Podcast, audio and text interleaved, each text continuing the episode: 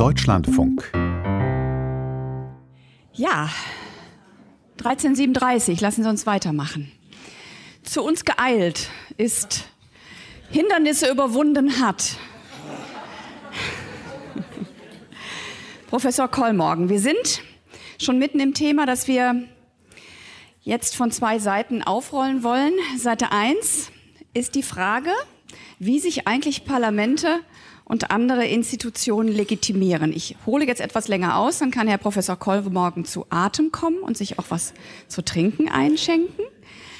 Also, wie kommen eigentlich Parlamente und andere Institutionen zu ihrer Legitimation? Also spontan hätte ich gesagt, in einer Demokratie durch Wahlen. Aber wenn das alles so einfach wäre, dann wären wir nicht hier, vermutlich. Einen ersten Einblick in diesen doch deutlich komplizierteren Sachverhalt bekommen wir gleich durch den Vortrag von Professor Kollmorgen, von dem ich nicht weiß, ob er Rai oder Ratsch heißt. Eigentlich Ratsch, nennen wir ihn heute Ratsch Kollmorgen, ist Wissenschaftler an der Hochschule Zittau-Görlitz. Ich glaube, weiter östlich geht's nicht in Deutschland. Vielleicht ist das ein guter Ort, um Gründen für Wandel auf die Spur zu kommen. Ich weiß es nicht. Auf jeden Fall leitet er dort das Institut für Transformation, Wohnen und soziale Raumentwicklung und ist Professor für Management sozialen Wandels. Und das haben Sie sich wahrscheinlich nur ausgedacht, damit Sie jetzt Zeit schinden können, diesen langen Titel. Und die Fäden in der anschließenden Diskussion werden von der Journalistin Ferdos Forudastan zusammengehalten. Sie hat als Sprecherin des Bundespräsidenten Joachim Gauck auch die andere Seite des Schreibtisches kennengelernt, ist im letzten Jahr zum Journalismus zurückgekehrt und leitet jetzt das Ressort Innenpolitik der Süddeutschen Zeitung. Sie übernimmt das nach dem Impulsreferat, das Herr Professor Kollmorgen jetzt halten wird, gleich die Moderation des Panels. Und wir würden gerne, wenn es geht, so ab 14.50 Uhr noch ein paar Minuten für Publikumsfragen haben, wenn Sie das im Hinterkopf behalten. So. Jetzt geht's los. Ja. Wunderbar. Brauchen jetzt, Sie noch was zu trinken oder? Ja, habe ich da. Alles okay. da. Ja, herzlichen Dank.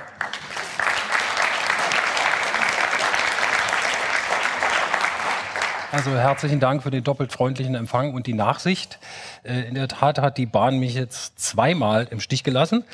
Äh, und ähm, äh, tatsächlich, wenn man aus der östlichsten Stadt Deutschlands, äh, so bezeichnet sich jedenfalls Görlitz gerne, äh, anreist, hat man doch einen etwas weiteren äh, Weg und ist eigentlich auf funktionierende Verbindungen angewiesen, was manchmal klappt und manchmal eben weniger. Äh, was würde ich Ihnen gerne vorstellen? Und ich möchte auch versuchen, mich äh, doch eng an das mir selbst gesetzte und vom Veranstalter gesetzte Zeitkorsett äh, zu halten. Also mehr als 20 Minuten möchte ich eigentlich jetzt nicht verbrauchen, weil ich auch denke, dass Sie ein Interesse daran haben, dass wir das eher im Diskurs, wie man heute neudeutsch sagt, äh, versuchen zu bewältigen äh, und nicht im Sinne eines Monologs. Äh, ich habe nach einer kleinen Einführung zum Thema und zum Begriff Repräsentation, politische Repräsentation, äh, vor, ein paar Thesen Ihnen vorzustellen. Äh, das würde ich gerne relativ knapp machen. Gut, manchmal geht das Denken mit einem durch. Ähm, Sie können mich dann streng ansehen und dann schalte ich wieder runter. Äh, ich glaube, es sind sechs, die ich kurz vorstellen würde und alles andere dann, denke ich, äh, auf und mit dem Podium und den Teilnehmerinnen des Podiums. Grenzen der politischen Repräsentation in der Gegenwart. Äh, Repräsentation repräsentiert eines der wesentlichen Merkmale republikanisch-demokratischer politischer Systeme. Ganz allgemein könnte man sagen, dass Repräsentation die Anwesendmachung, äh, ein zugestandenermaßen sehr sperriger Begriff äh, und eher ein Kunstwort. Sie können auch gerne Vergegenwärtigung sagen, trifft es aber auch nicht ganz. Also jedenfalls die Anwesendmachung des Nichtanwesenden bedeutet. Äh, tatsächlich soll uns Repräsentation in unseren politischen Systemen erlauben, dass jemand äh, oder etwas für anderes oder andere steht. Äh, und das heißt, zur Verfügung steht, für Handlungen, für sie einsteht, für sie Stellung bezieht, Stellung nimmt, insofern für sie spricht, in ihrem Namen äh, und sie darstellt. Äh, wenn man sich das durch den Kopf gehen lässt, wird relativ schnell klar, und das ist mir ein wirklich wichtiger Punkt, dass es sich bei Repräsentation, obwohl man das schnell glauben kann, nicht um einen passiven Akt handelt, äh, sondern um etwas Aktives. Also der Repräsentierende repräsentiert eben nicht nur passiv, sondern indem er repräsentiert, beginnt er das Repräsentierte äh, tatsächlich auch schon zu verändern oder den Repräsentierten. Also es gibt da keine wirkliche Gleichheit, sondern im Repräsentieren wird auch bereits geformt, hergestellt, verändert. Äh, das ist sehr wichtig, weil man ansonsten von vornherein glauben mag, äh, dass Politikerinnen und Politiker tatsächlich äh, im Vollsinne des Wortes statt anstatt des Volkes oder von Bevölkerungsgruppen sprechen und das können sie nie. Äh, wenn sie sprechen, sprechen sie und nicht mehr das Volk. Also das liegt schon im Mechanismus der Repräsentation, dass es da zu einer Veränderung kommt. Solche Systeme, politischen Systeme, die auf wesentlich auf Repräsentation basieren, äh, und dadurch vermittelt politische Konflikte bearbeiten, Aushandlungen äh, politischer Interessen und Ideen organisieren, Entscheidungen treffen und durchsetzen, kann man zunächst idealtypisch von solchen Systemen unterscheiden, die als unmittelbare, direkte oder auch gerne Basisdemokratie äh, bezeichnet werden. Äh, und diese Systeme sind in der Tat äh, auch äh, schon sehr, sehr alt. Äh, eigentlich reicht es zurück bis in die ersten äh, Formierungen von äh, so etwas wie Gesellschaften. Also da dürfte sich die Forschung äh, weiter darüber streiten. Fakt ist aber, ein beliebtes Beispiel ist ja dann die Antike. Da finden wir jedenfalls schon sehr ausgeprägte Formen politischer Repräsentation. Und das Interessante ist, und auch das werden die meisten ja von Ihnen wissen, dass diese politische Repräsentation so lange kritisiert wird, wie es sie gibt. Also, dass wir uns heute kritisch mit ihr auseinandersetzen, ist beileibe nichts Neues. Äh, sondern so alt wie dieser Mechanismus des politischen Prozesses selbst. Äh, ich würde gerne noch kurz, äh, und das hat ja schon bei der Einführung eine Rolle gespielt und soll uns ja heute auch beschäftigen, äh, kurz über legitime Repräsentation sprechen. Was heißt das eigentlich in demokratisch-republikanischen politischen Systemen? Äh, und ich würde sagen, dass man äh, vielleicht drei basale Formen unterscheiden kann und auch das scheint mir eine wichtige zu sein, um zu beurteilen, wie unsere Systeme heute eigentlich funktionieren oder nicht funktionieren.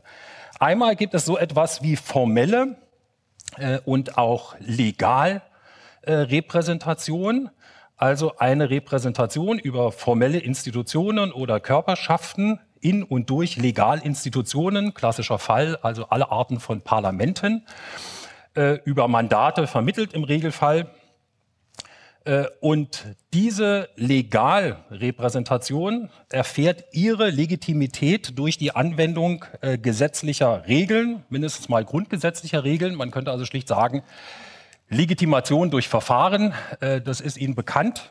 Also insofern gibt es eine Legitimität auch solcher formellen Repräsentationsverfahren und Modi durch Verfahren und sofern sie dann auch inhaltlich grundgesetzkonform funktionieren und Repräsentation hergestellt und entwickelt wird.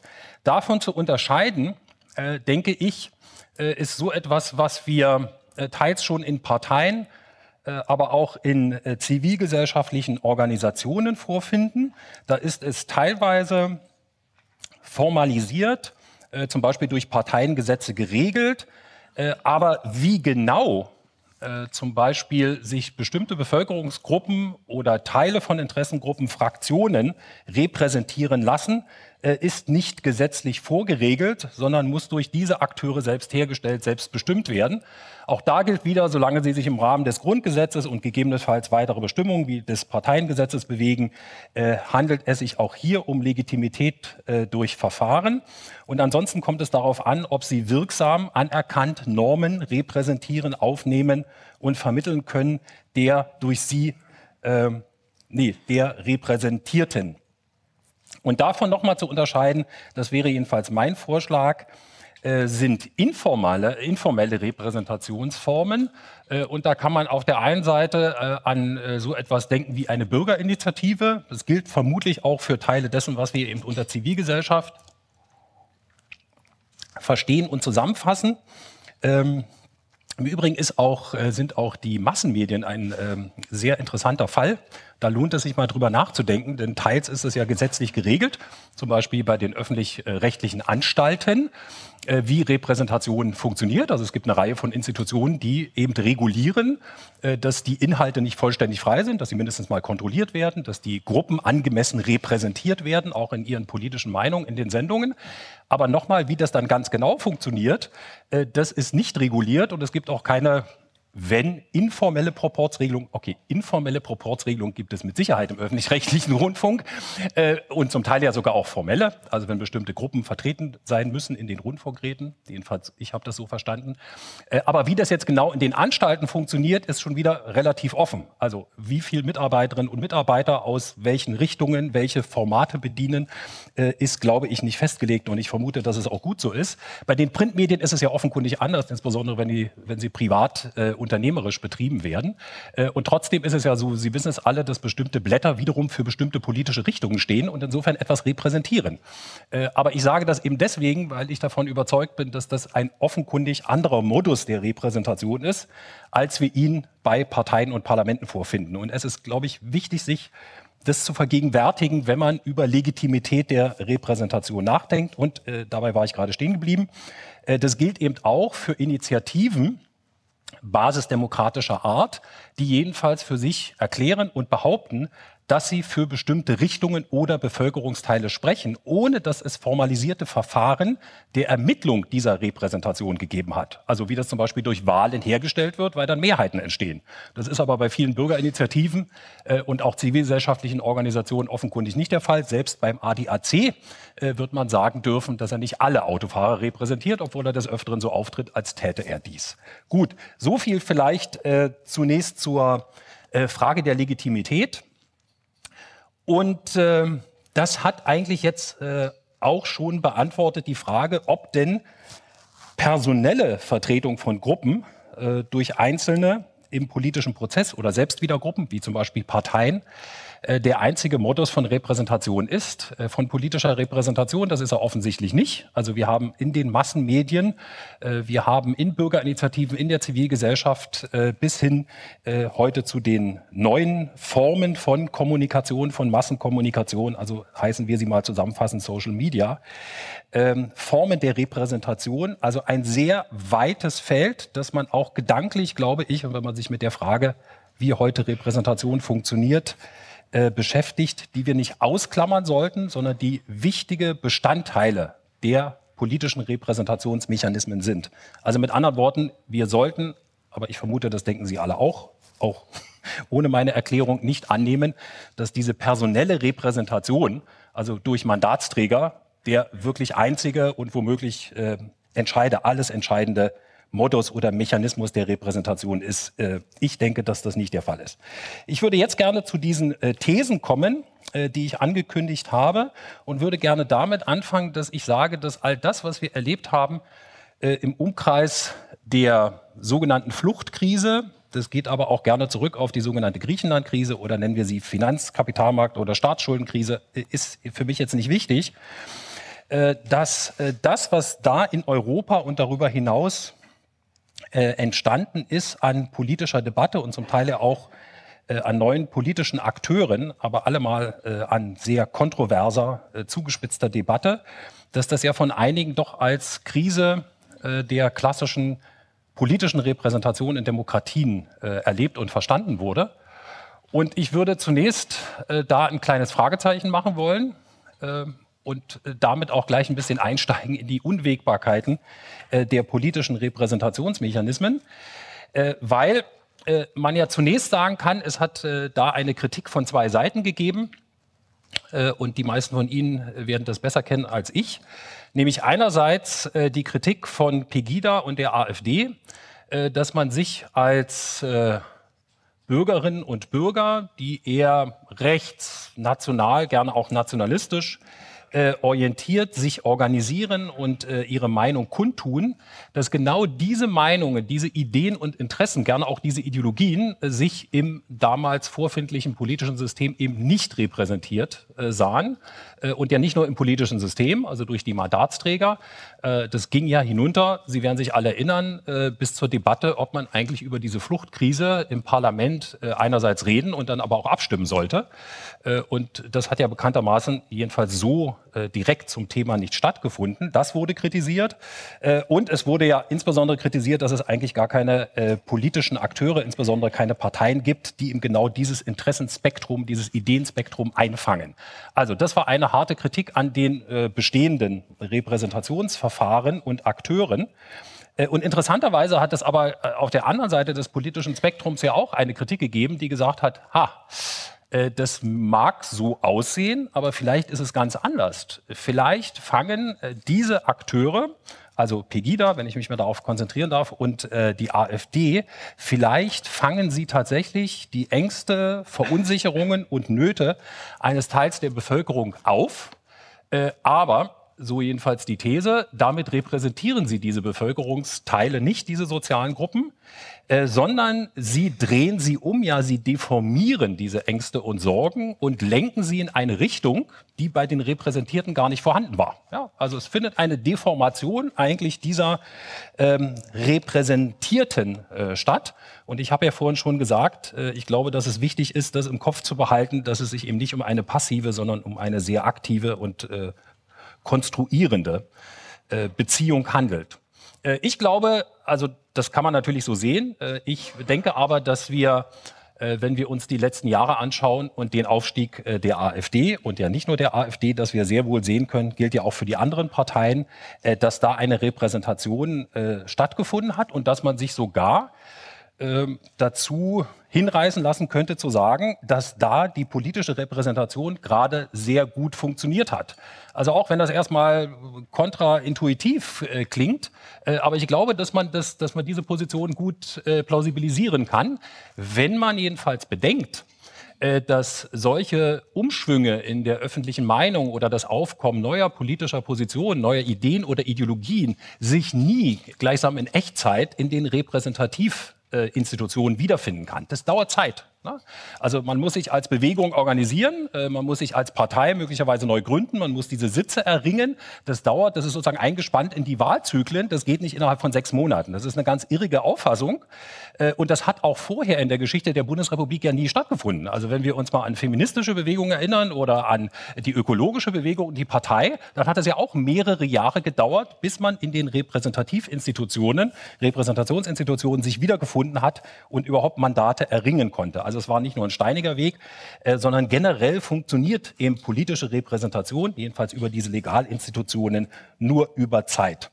Äh, ich denke deswegen, dass man vielleicht sogar noch einen Schritt weiter gehen sollte äh, und ein bisschen tiefer graben. Und das würde ich jetzt mit den ähm, Thesen, den verbleibenden fünf, und ich versuche mich jetzt auch kürzer zu fassen, äh, Ihnen nochmal nahezubringen. Aber es geht vielleicht doch tatsächlich relativ schnell. Also die erste, die, die zweite These, ich, die erste war, hatte ich ja schon. Äh, also ich sehe eben eigentlich keine allgemeine Krise der demokratischen politischen Repräsentation in unserem Land. Ich glaube aber, dass es Herausforderungen gibt, mit denen wir uns auseinandersetzen sollten.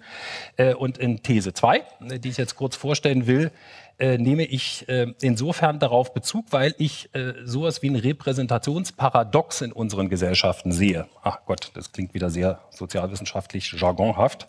Äh, also ich versuche es zu erläutern. Ähm, auf der einen Seite gibt es eine Tendenz, die durch die Heterogenisierung und Pluralisierung der Sozialstrukturen in unserer Gesellschaft und auch Pluralisierung von Kulturen seit schon 30, 40 Jahren läuft sodass, wenn man so will, die Gesellschaft sich immer weiter aufsplittet. Das ist Ihnen, denke ich, auch ein vertrautes Argument. Äh, also wir haben nicht mehr, keine Ahnung, die große Arbeiterklasse, die es vermutlich ja sowieso so nicht gegeben hat, darauf kommt es aber nicht an, oder große bürgerliche Schichten, sondern die sind in viele kleine soziale Milieus und Lebensstilgruppen zerfallen. Ähm, insofern äh, können diese großen Kooperativakteure, die man früher mal kannte, und wir können gerne auch das Beispiel der SPD nehmen, eigentlich gar nicht mehr so repräsentieren, wie sie das noch vor 30, 40, 50 oder 80 Jahren konnten. Und die Vermutung liegt nahe, dass man dahin auch nicht wieder zurückkommt. Es geht aber nicht allein um diese Form der Heterogenisierung. Und ich sollte noch anfügen, dass ich glaube, dass das politische System durchaus auch eine Schwierigkeit hat, äh, diese Heterogenisierung und Pluralisierung äh, abzubilden.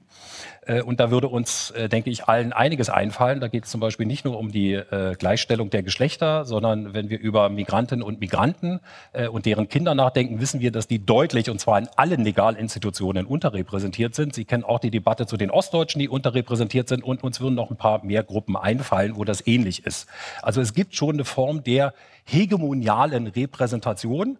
Also das heißt, eine Gruppe derer, die vorrangig repräsentieren. Äh, und die ist auch ähm, sogar relativ äh, klar zu beschreiben, da ich sie, da ich annehme, dass die meisten sie äh, von Ihnen äh, umstandslos beschreiben könnten, will ich mir das jetzt schenken, das näher einzugrenzen.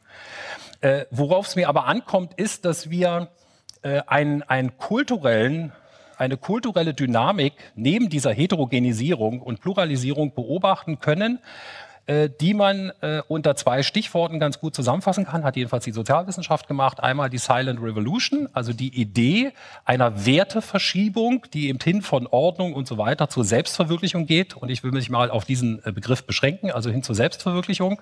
Äh, und ich denke, das kennen Sie auch, diesen Begriff der partizipativen Revolution schon seit den 70er Jahren. Äh, und beide fassen sich eigentlich darin zusammen, dass sehr, sehr viele Menschen heute nicht mehr bereit sind, sich umstandslos durch Dritte repräsentieren zu lassen, sondern, ich will es mal zuspitzen, eigentlich Selbstrepräsentation das Schlagwort der Stunde ist. Ja, also ich gebe meine Kompetenzen, meine Ideen und so weiter gar nicht ab mehr an Dritte. Und wenn ich das tue, bitte nur temporär, ganz vorsichtig, nicht durch Parteimitgliedschaften äh, jahrelang von der Wiege bis zur Bahre, sondern in einer Initiative mit einer Unterschriftenaktion, mit einer Petition, aber bitte nicht lange. Das sagen uns ja alle Engagementuntersuchungen. Nicht nur, dass die Zahl der Mitglieder in den Parteien sinkt, in den letzten Jahren einigermaßen stagniert, sondern es geht auch äh, bei den Engagementuntersuchungen, kommt immer wieder raus, dass die Leute sich, und das sind auch nicht nur die Parteien, sondern auch das Deutsche Rote Kreuz oder Caritas, dass die sich eben nicht über Jahrzehnte binden in solchen Organisationen, sondern relativ fluide unterwegs sind. Ja, also projektbezogen, wie man das heute nennt. Also, was ich damit sagen will, ist, eigentlich möchte man sich gar nicht mehr repräsentieren lassen. Und auf der anderen Seite, und deswegen paradox, stellt man aber die größten Ansprüche an die Repräsentationsinstitutionen. Äh, und das finde ich einigermaßen verrückt. Also man verlangt ja trotzdem von der Regierung, man verlangt von den Parteien, von den Vereinen, ja, aber bitte repräsentiert mal unsere Interessen. Und wenn die das nicht machen, dann gibt es eine Kritik in Bausch und Bogen. Äh, ich denke, die ist Ihnen gut vertraut. Also ich würde das sowas wie ein Repräsentationsparadox nennen und ich muss gestehen, dass mir auch nicht richtig und gut klar ist, wie man damit umgeht. Äh, also nur die, die, das kleine Histörchen. Bei uns in unserer schönen Stadt Görlitz äh, gibt es ein, eine lange Debatte und auch einen Vorlauf, eine Organisation von Bürgerinnenräten, äh, Ortsteilräten.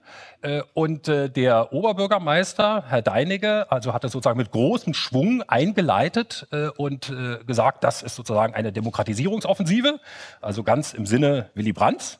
Äh, und dann haben die sich irgendwie organisiert und äh, er hat dann die ersten Gespräche Gespräche mit ihnen geführt und die haben sich das erste Mal artikuliert. Äh, und dann kam es zu sowas wie einer Clash-Situation. Also die haben natürlich mitnichten ihm das erzählt, was er hören wollte und von dem er annahm, dass er es gleich hören würde. Die haben was vollkommen anderes erzählt.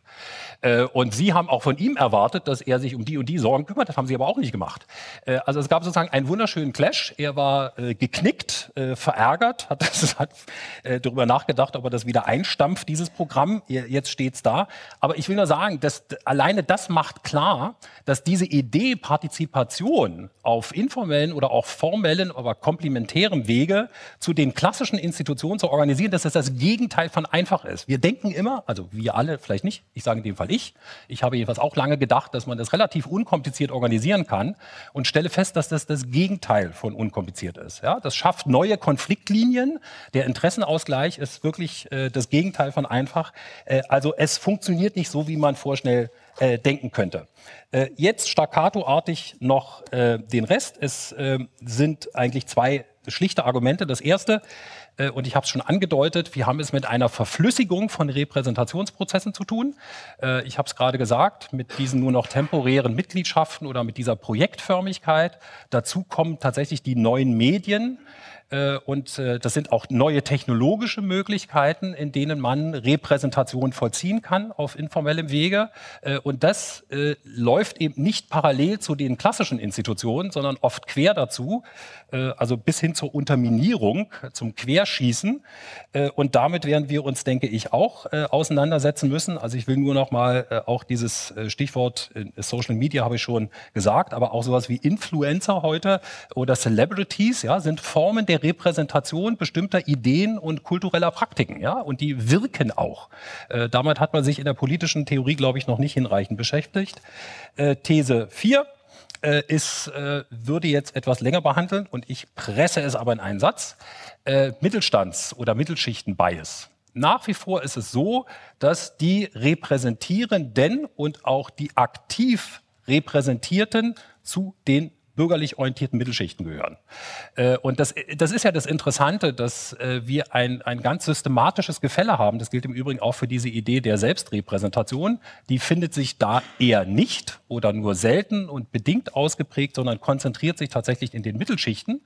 Äh, was bedeutet, also auch das kontra, ich glaube bis zu einem gewissen Grade kontraintuitiv und vor allen Dingen oft auch kontraintendiert, dass die Gruppen, die eh schon marginalisiert waren, jetzt noch stärker marginalisiert werden, ja, also noch stärker sprachlos werden, weil die Ansprüche an Selbstrepräsentation und Partizipation, die wir alle äh, als Mittelschichtenangehörigen in die Gesellschaft hineinwerfen und projizieren, durch diese Gruppen eben gar nicht wahrgenommen werden können. Äh, und das hat auch die Folge, dass man sich sowas wie ein Ventil sucht und wenn dann ich spitze es zu, äh, sowas wie Rattenfänger kommen äh, oder Figuren, charismatische Figuren oder Bewegungen, die das aufgreifen können und die da eine Mobilisierungsmöglichkeit haben, äh, dann sieht man auf einmal, wie quer das zueinander stehen kann.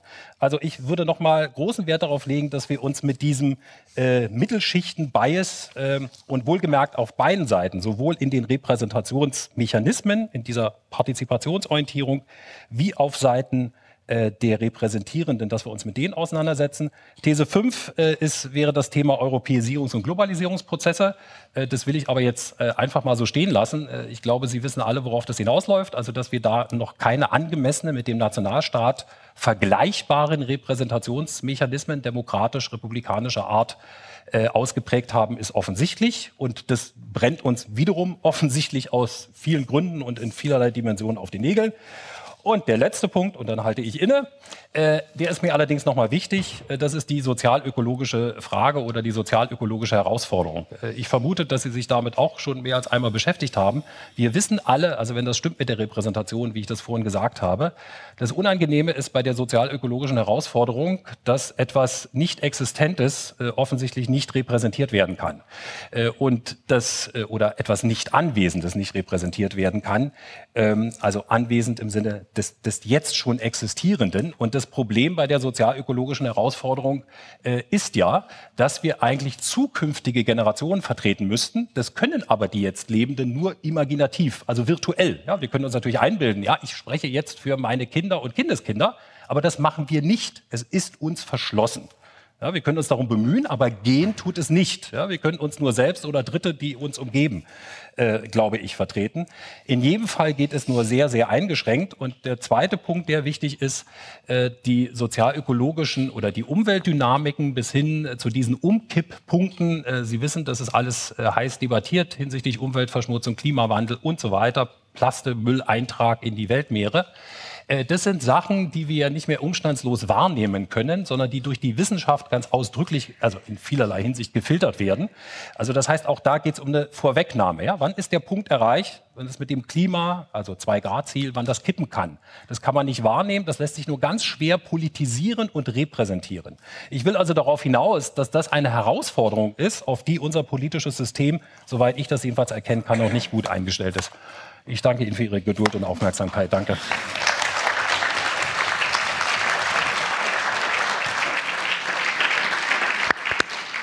Ja, ganz schön äh, herzlichen Dank, Herr Kollmorgen. Sie haben die Zeit wieder total reingeholt, ja? die zehn Minuten. Ähm, und ähm, Sie haben uns ähm, eine Menge Thesen auf den Tisch gelegt und ich glaube, wir sind uns einig, waren wir uns schon im Vorfeld, dass wir es nicht schaffen werden. ja. Alle, denn wir hatten ja vorher schon ein bisschen Einblick, ähm, was Sie uns erzählen werden. Wir hier vorne jedenfalls, dass wir es nicht schaffen werden, alle aufzugreifen. Und deswegen würde ich mir einfach erlauben oder werden wir uns erlauben, ein paar rauszupicken. Also die, die Sie mit einer besonderen Vehemenz vorgetragen haben und ja. äh, die Sie auch zugespitzt haben. Ich darf ganz kurz weil wir wenig Zeit haben, das äh, Podium hier vorne vorstellen. Die Teilnehmer. Neben mir sitzt Daniel Jamra. Er ist Bereichsleiter bei Citizens for Europe und dort ähm, für Vielfalt entscheidet, Diversity in Leadership, unter anderem verantwortlich für anwendungsorientierte Forschung. Klingt ein bisschen abstrakt. Sie erzählen uns sicher gleich noch etwas darüber. Und Beratung zu Antidiskriminierungs- und Gleichstellungsdaten sowie Entwicklung von Inklusionsstrategien. Also wie holt man bestimmte Bevölkerungsgruppen in bestimmte Institutionen. So kann man das, glaube ich, übersetzen, oder? Ja. So kann man es ähm, runterbrechen. Neben ihm sitzt Chris Hahn. Er ist Sozialanthropologe und Ethnologe und ist Direktor des Max-Planck-Instituts für ethnologische Forschung in Halle an der Saale. Daneben Hedwig Richter. Sie ist Historikerin am Hamburger Institut für Sozialforschung und äh, sie hat eine ganz große Latte an Forschungsschwerpunkten. Ich nehme jetzt einfach mal welche raus, von denen ich denke, sie sind heute irgendwie äh, besonders einschlägig. Unter anderem haben sie äh, oder forschen sie zu Demokratie und Diktaturforschung, zur Geschichte von Migration, Gender und Religion. Neben ihnen Franz Mayer. Äh, Franz Mayer ist, pardon, ist Inhaber des Lehrstuhls für öffentliches Recht Europarecht, Völkerrecht, Rechtsvergleichung und Rechtsuni äh, Rechtspolitik an der Universität in Bielefeld. Und er hat vor dem Bundesverfassungsgericht die Bundesregierung vertreten ähm, in Sachen Europa. Kann man das so ja, auch. Zusammenfassen ja. auch, unter anderem, genau. Und ganz außen ähm, Markus Decker, der Kollege ist äh, seit 2001 Berliner Parlamentskorrespondent, inzwischen beim Redaktionsnetzwerk Deutschland, hat einige Bücher geschrieben, zum Beispiel Zweite Heimat, Westdeutsche im Osten. Ja, herzlich willkommen. Herzlich willkommen natürlich auch an Sie von unserer Seite. Ich möchte, wie gesagt, einige der ähm, Zuspitzungen, ähm, die wir eben von Ihnen gehört haben, rausgreifen. Zum Beispiel den Satz, es gibt keine allgemeine Krise der politischen Legitimation. Das ist natürlich ein bisschen ein Widerspruch äh, zu dem, was so über diesem, dieser ganzen, diesem ganzen Kongress schwebt. Denn die Grundannahme unserer Diskussion ist ja, es gibt eine Krise. Frau Richter, Konstatieren Sie eine Krise, eine allgemeine Krise der politischen Legitimation? Repräsentation, pardon. Also als Historikerin würde ich immer ähm, warnen vor dem Alarmismus. Ähm, Krise ist sowieso ein ganz, ganz schwieriger Begriff. Und man kann auch sagen, die Geschichte der Demokratie ist eine Geschichte der Dauerkrise, weil es ja ständig darum geht, dass man Dinge aushandelt, dass Menschen unzufrieden sind und so weiter. Ähm, ich, ich sehe diese Krise nicht sehr stark und zwar auch deswegen nicht, weil dieses ähm, Desinteresse, das wir als Teil dieser Krise wahrnehmen, das Desinteresse weiter Kreise der Bevölkerung oder auch ähm, die Behauptung von vielen, sie würden ja nicht ähm, repräsentiert werden, was eine bestimmte Art von Interesse signalisiert. Ähm, das finden wir in der Geschichte und ich denke, das gehört auch zur Demokratie mit dazu, dass es ein, ein, breites Desinteresse gibt. Und Demokratie war nicht nur, aber es war auch sehr, sehr stark ein Elitenprojekt. Vor allem zu Beginn der modernen Demokratiegeschichte, zu Beginn des 19. Jahrhunderts, waren das vor allem Ideen, die gebildete Elite, Eliten vertreten haben. Und das ist ganz überraschend. Das Wahlrecht ist nicht etwas, was im Kampf von unten eingefordert wurde. Das passierte dann erst um 1900, zum Beispiel durch die Sozialdemokraten, sondern in, in, in langen Teilen der Demokratiegeschichte war das etwas, was gebildete Eliten verstanden haben und was die gedacht haben, das wäre doch sinnvoll, wenn wir das einführen, um die Menschen an den Staat zu binden. Um 1800 beginnt ja auch ein ganz wichtiger Staatsbildungsprozess, die, Finan die Finanzen müssen geordnet werden und so weiter. Und diese gebildeten Eliten verstehen eben, wie intelligent eigentlich es ist, ein Wahlrecht einzuführen und die verstehen auch diese ganz komplizierte Idee der Repräsentation die ja wirklich hochvoraussetzungsvoll ist, wie überhaupt Demokratie hochvoraussetzungsvoll ist, ähm, nicht zuletzt eben wegen der Repräsentation.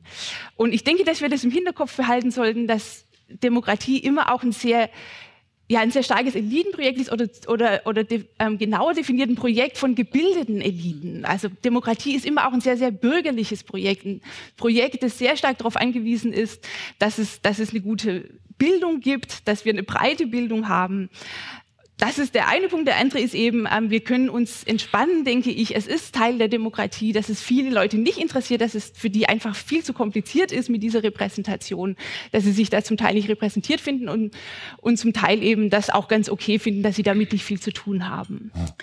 Wir können uns entspannen, sagt Frau Richter, Herr Hahn. Dann können wir jetzt im Grunde genommen sagen, das, was wir uns hier zum Thema genommen haben, was aber nicht nur wir uns hier zum Thema dieser Konferenz genommen haben, sondern was jetzt seit Monaten und Jahren beschrieben wird, und zwar zunehmend besorgt, also wenn man auf die Multiplikatoren guckt, auf, auf Medien zum Beispiel, aber auch auf Teile der Wissenschaft, der sogenannten Zivilgesellschaft, mit der Sie sich besonders äh, beschäftigt haben, dann ist das, da ist viel unnötige Aufregung dabei. Würden Sie das auch so sehen? Keine es fühlen, sich gar nicht, es fühlen sich gar nicht so viele Menschen abgehängt. Es gibt vielleicht gar keine Krise der Repräsentation. Äh, doch, es gibt diese Krise, finde ich. Äh, aber zunächst mal, bei mir geht es noch weiter östlich als bei Herrn Kollmorgen, mhm. weil ich mich professionell mit Ungarn und Polen beschäftige. Äh, ich kann nicht, äh, auch auf meiner Muttersprache, nicht so schnell reden wie Herr Kohlmorgen. äh, und ich habe manchmal Probleme mit der Begrifflichkeit. Schon mit dem Begriff Blase hat für mich jahrelang Probleme bedeutet, auf Deutsch. Ähm, der Begriff Zivilgesellschaft, äh, den Sie eingeworfen haben, tja, in Ungarn ist das für mich ein spannendes Thema seit Jahrzehnten. Äh, es gab das Gefühl unter den Intellektuellen, aber auch auf dem Land, wo ich forsche. Ich rede kaum mit Taxifahrern. Ich besuche Bürgermeister und Bauern vor Ort jedes Jahr. Und ja, dieser Begriff, äh, den es vor 30, 40 Jahren auf Deutsch überhaupt nicht gab. Sie haben ja den schönen Begriff bürgerliche Gesellschaft. Ich frage mich manchmal, warum brauchten die Deutschen überhaupt Zivilgesellschaft? Aus Civil Society, nehme ich an. Warum brauchen wir diesen vorindustriellen Begriff, um postindustrielle Gesellschaften zu verstehen? Das ist ein allgemeines Problem für mich. Aber was Ungarn, was ja, die beiden Länder, ich sage Nebensatz dazu, für mich ist die Berichterstattung in den deutschen Medien über diese östlichen Länder ziemlich dünn. Mhm. Im Vergleich zu dem, was ich in den letzten Wochen in der Presse in diesem Land über Florida und Texas lesen konnte, äh, über das Nachbarland Polen, wo es auch eine Art Midterm Elections gab in den letzten ja. Tagen. Und auch in Polen gibt es an diesem Wochenende ein wichtiges Jubiläum, äh, Staatsgründung, Unabhängigkeit des Landes und kaum was hier in diesem Land zu lesen, was man über Ungarn lesen kann, das wissen Sie alle, total negativ, äh, einseitig. Äh, Orban ist äh, ein Monster. Äh, ich habe keine Sympathie für Viktor Orban. Auch für die AfD, für Pegida will ich keine Werbung machen. Aber die Kluft zwischen dieser neuen Zivilgesellschaft in der Blase Budapest konzentriert und den ländlichen Gebieten, dort wo ich forsche, diese Kluft ist immer noch sehr groß.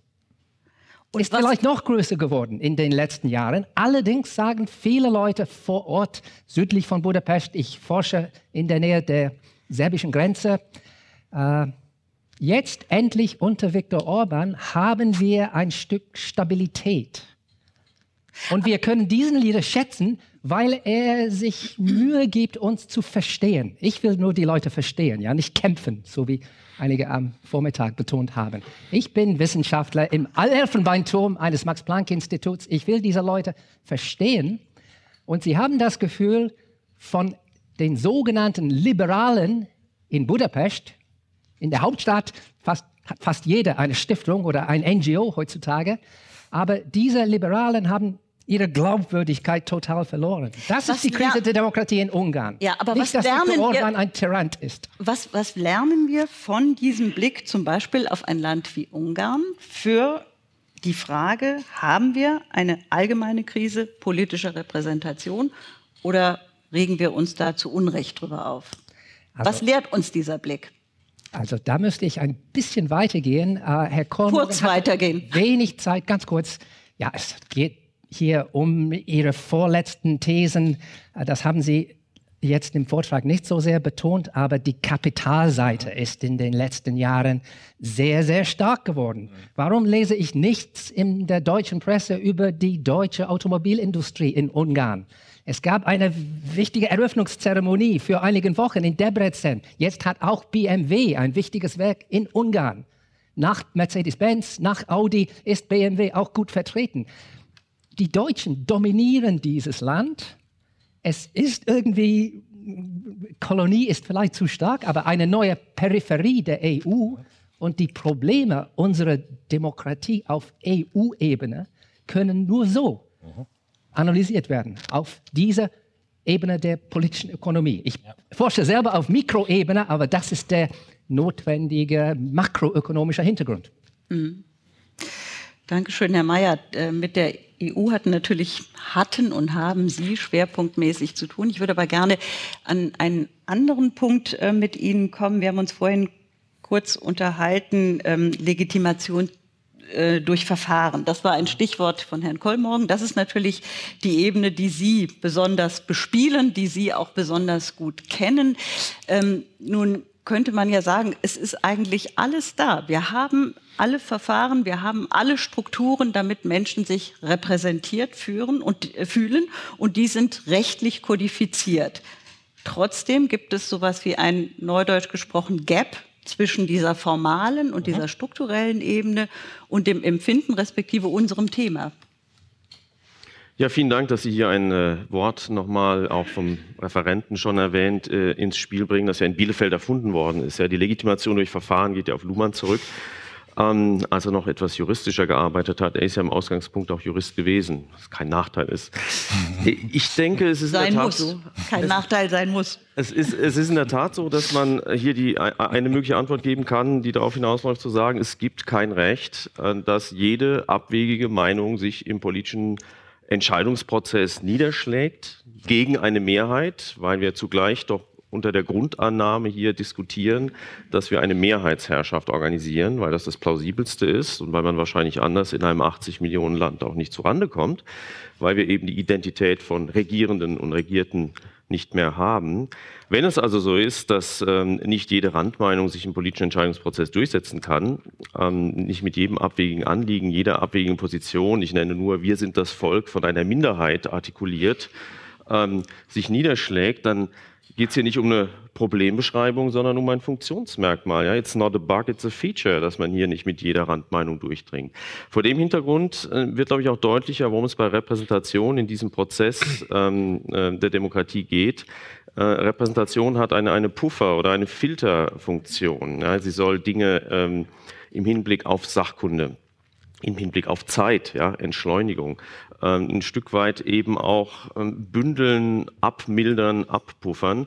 Man kann ja heute, weil das technologisch doch in Reichweite gekommen ist, denken Sie äh, an The Circle, darüber nachdenken, äh, wie es denn wäre, wenn wir in einer Echtzeitdemokratie lebten, ob das das leistungsfähigere System wäre. mir scheint nein. Ja. Ähm, in dem Zusammenhang fällt mir uns auf, dass das, was wir gerade auch in den Medien an fast schon Obsession im Hinblick auf Demoskopie äh, beobachten können, ein Stück weit diese Echtzeitdemokratie ja vorwegnimmt. Und das scheint mir auch ein Teil eines des Problems zu sein. Aber nochmal zu Ihrer Frage, also wo, wo genau, worin genau liegt das Problem? Und das führt in gewissem Sinne auch auf Europa zurück. Es hat möglicherweise auch etwas mit einer Komponente der gefühlten Demokratie, der subjektiven Seite von Demokratie, der gefühlten Repräsentation zu tun. Und wenn eben die Lücke zwischen gefühlter Repräsentation und, wenn Sie so wollen, objektiver äh, Lage zu weit auseinandergeht, gibt es dieses Problem. Wie kann man das schließen? Es hat was mit Erklärung zu tun, da sind die Medien gefragt es hat etwas mit äh, Bildung zu tun, ohne weiteres. Aber wie gesagt, im Ausgangspunkt würde ich auch die Analyse teilen, ähm, ähm, it's not a bug, it's a feature. Mhm. Aber hat sich denn aus Ihrer Sicht da etwas geändert? Ist das einfach nur eine Inten also ist ein Phänomen, was es vorher schon gab, jetzt stärker geworden oder gibt es eine neue Qualität?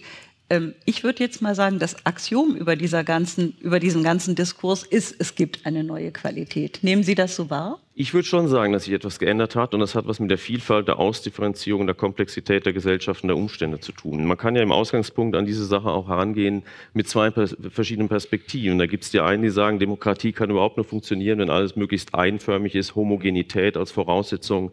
Karl Schmidt hat das in die Welt gebracht und es ist auch in der deutschen Staatsrechtslehre ja auch prominent weitergeführt worden. Die andere Seite sagt, wir sind von vornherein so vielfältig, dass es in der Demokratie darum geht, diese Vielfalt irgendwie abzubilden. Ähm, aber die bleibt im politischen genau besehen ja völlig außen vor. Egal, ob sie arm sind oder reich, Mann oder Frau, gebildet oder nicht gebildet, ihre Stimme zählt genau eins. Das ist erstritten worden. Das ist auch eine Errungenschaft. Das ist natürlich auch eine Setzung. Das ist menschengemacht. Man könnte das anderes machen. Wir hatten ja eine Diskussion darüber, ob Eltern zum Beispiel, also äh, Wahlbürger mit Kindern, ein höheres Gewicht haben sollten bei der Wahl. Aber bis auf weiteres haben wir das nicht. Das heißt, ähm, die Frage ist dann, wie, wie man das dann in den politischen Prozess übersetzt. Der Ausgangspunkt der Vielfalt ist dann aber der richtige, wie ich meine. Wenn demgegenüber das mit der Homogenität als Ausgangspunkt genommen wird, die Vielfalt sich aber weiter ausdifferenziert wird und nicht mehr, wenn Sie wollen, negierbar wird, wird, dann gibt es von der Perspektive aus ein Problem mit der Fiktion. Also nochmal, mein, mein Gefühl ist, dass es daran liegt, dass die, die eine Ausgangsprämisse in dieser Diskussion, dass wir eine möglichst große Einförmigkeit brauchen, dass die nicht mehr funktioniert und dass man deswegen von Seiten derjenigen, die das mit der Vielfalt eigentlich nicht zur Kenntnis nehmen wollten, jetzt eben mit einer quasi unübersteigbaren Tatsache konfrontiert ist. Es ist komplex, es ist schwierig. Tja, ich glaube, darauf können wir uns alle einigen. Herr Jamra, ähm, Herr Kohlmorgen sprach von der hegemonialen Repräsentation oder von der fehlenden Heterogenität. Ähm, das heißt, formal zählen alle gleich, Ne? Also ihre Stimme zählt gleich, ob wir es jetzt bei, äh, bei Wahlen haben. Formal ähm, wird von Institutionen nicht gesagt, du kommst hier nicht rein. Also du, weil du Angehöriger einer bestimmten Bevölkerungsgruppe bist. Faktisch ist es aber ganz anders. Und das ist die Erfahrung, die Sie im Grunde genommen, wir haben es vorhin noch mal geschildert im Vorgespräch, jeden Tag machen. Mhm. Ähm, ich würde gerne einen, einen Punkt aufnehmen, den, er, äh, den der Kollege gemacht hat, ähm, äh, und den runterbrechen eigentlich auf die Frage, wer fehlt hier im Raum? Das ist, glaube ich, so ein bisschen das die Frage, die Sie gestellt haben. Und dann würde ich gerne zurückgeben an Sie, dass Sie mal rumschauen, wer hier im Raum fehlt. Ähm, sich hier umblicken äh, und schauen, wer hier im Raum alles sitzt. Ein paar Leute machen das. Ähm, wenn ich hier auf diesen Raum blicke, habe ich ein sehr ähnliches Bild, wie wenn ich auf die Bundesregierung schaue. Ähm, und es ist unter anderem ein komplett weißer Raum. Größtenteils weißer Raum, größtenteils weiße Menschen, die zusammenkommen hier auf dieser Veranstaltung oder in der Bundesregierung oder auf Ebene der StaatssekretärInnen.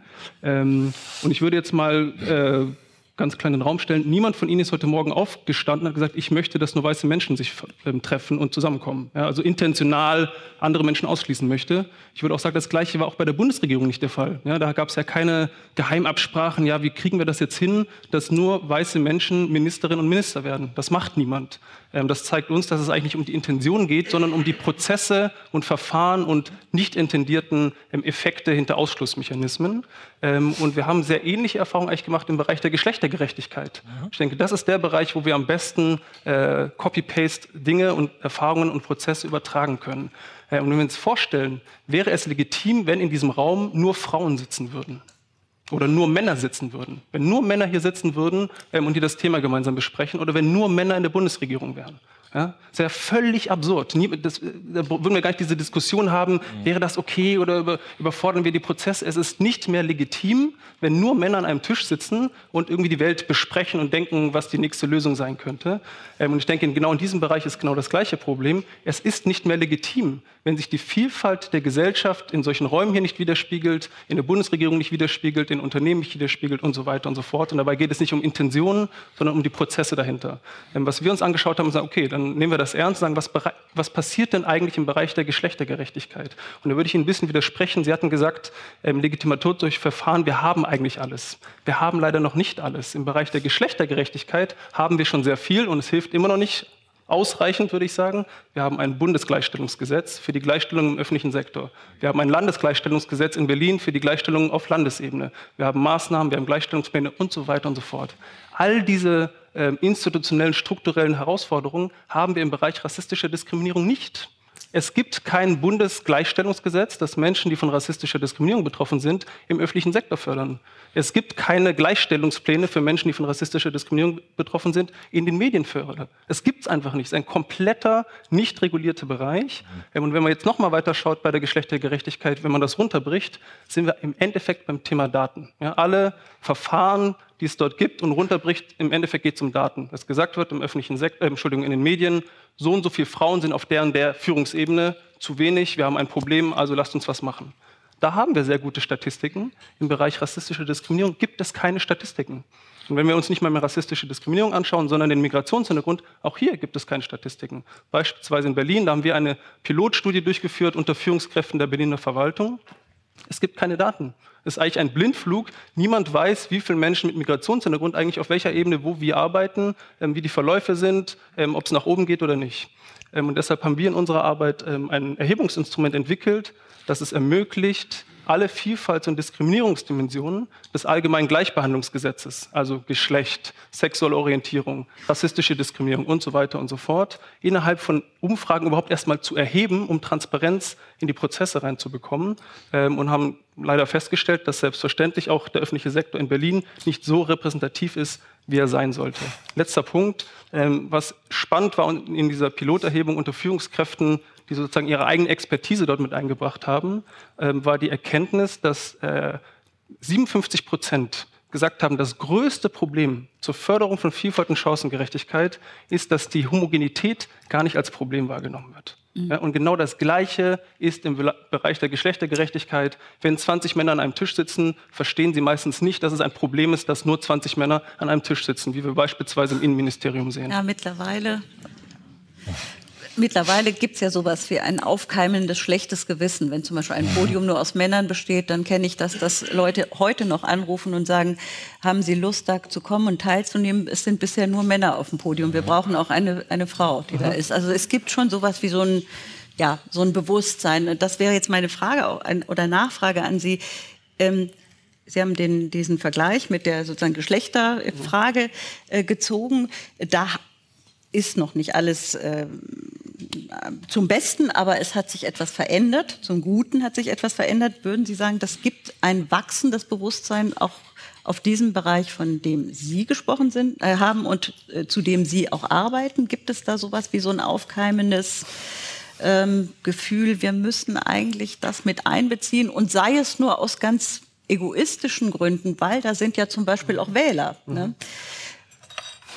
Also sieht man Hoffnung oder ist es eigentlich alles düster? Ja. Ähm, ich muss ganz ehrlich sein, in unserem Arbeitskontext äh, sehe ich wenig Akteure und Akteurinnen, beispielsweise in Parteien, die das Thema ganz vorne auf die Agenda setzen. Es ist immer einfach, mit dem Finger irgendwo auf, auf Unternehmen zu zeigen, ja, Unternehmen sind nicht vielfältig und so weiter und so fort. Ich sehe keine Partei, die es wirklich ernsthaft versucht und hinkriegt, Prozesse zu etablieren, dass sich die Vielfalt der Einwanderungsgesellschaft in ihrer eigenen Struktur erstmal widerspiegelt und dann auch im öffentlichen Sektor widerspiegeln kann. Ähm, es gibt einzelne Ansatzpunkte. Ich bin ganz ehrlich, ich war noch nie in diesem Raum. Ich kenne diesen Raum hier irgendwie aus den Medien. Ja? Ich bin jetzt hier und kann das Thema mit einbringen. Das ist für mich so ein ganz individuell ein kleiner Hoffnungsschimmer, aber da draußen sind 80 Millionen Menschen. So. Ähm, deshalb würde ich sagen, an manchen Stellen ja. Äh, was sich bei uns ganz klar gezeigt hat, ist ein Führungsthema, ein Leitungsthema. Mhm. So, wenn jetzt nachher die Stiftungen sagen, ja, und die Politik sagt, wir setzen das Thema auf die Agenda, auf jeden Fall. Wenn die Führungspositionen sagen, ja, nee, ganz ehrlich, äh, wir, wir laufen den Marktschreiern hinterher und rücken weiter nach rechts, dann sehe ich gerade wenig Hoffnung. Sie sagen, wir brauchen Prozesse. Was wäre denn ein belastbarer Prozess? Mhm. Ähm, ich meine es ganz wörtlich. Mhm. Ein belastbarer Prozess wäre, wenn ich in einer Institution arbeite und denke, hier sollten mehr Menschen mit Migrationshintergrund oder es geht gar nicht mal um Migrationshintergrund, Sinti und Roma sind seit 600 Jahren hier. Aber wenn wir mehr Vielfalt reinbekommen wollen, dass ich zu der Gleichstellungsbeauftragten gehe, in einem ähm, Raum gegenüber, sozusagen in den Flur rüber und frage, was macht ihr denn für Maßnahmen?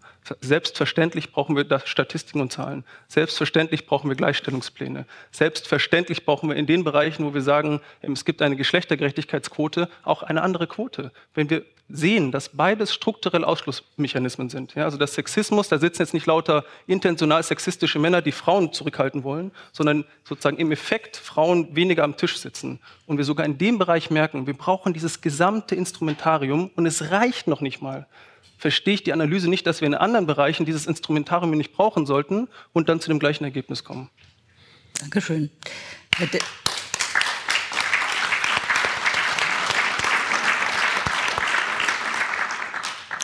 Herr Decker, die Schwierigkeit, Heterogenisierung und Pluralisierung abzubilden. Davon hat Herr Kollmorgen gesprochen. Ähm, Sie haben sich unter anderem sehr stark beschäftigt mit der ähm, Frage, wie Ostdeutsche oder Ostdeutschland, Ostdeutsche repräsentiert sind. Würden Sie sagen, das trifft auf diese Bevölkerungsgruppe auf jeden Fall auch zu? Ja, es gibt bei der äh, Repräsentanz Ostdeutscher in den Eliten auf jeden Fall ein Problem. Ähm, dieses Problem besteht weniger im politischen Raum. Also wenn man sich die äh, zum Beispiel die Bundestagsfraktionen anguckt, äh, dann haben wir in, in äh, sind da 31 Prozent äh, Frauen vertreten. Also es ist eine krasse Unterrepräsentation. Es sind 5,9 Prozent Migranten vertreten bei, äh, bei einem Anteil an der Gesamtbevölkerung von 22,5. Äh, das ist also auch eine krasse Unterrepräsentation. Ostdeutsche im Bundestag sind zu 14,6 Prozent vertreten. Das ist bei einem Bevölkerungsanteil von 17 Prozent eine fast 1 zu 1 Repräsentation. Äh, wir haben sogar im, im, äh, ähm, auf, auf Ebene der Spitzenpolitiker, äh, gerade bei, bei ostdeutschen Frauen, also wir haben viele erfolgreiche ostdeutsche Frauen in der Politik, und nicht nur Frau Merkel. Also wir hatten im äh, Frühjahr letzten Jahres, äh, sah es äh, ein paar Wochen lang so aus, als würde es vier weibliche Spitzenkandidatinnen bei der Bundestagswahl geben. Nämlich Frau Merkel, Frau Göring-Eckardt, Frau Wagenknecht und Frau Petri. Und alle vier äh, wären Ostdeutsche gewesen. Äh, es waren, gab dann drei Spitzenkandidatinnen, äh, die aus dem Osten kamen. Äh, Frau äh, Petri ist es dann nicht geworden, äh, weil es Friktionen in der AfD gab.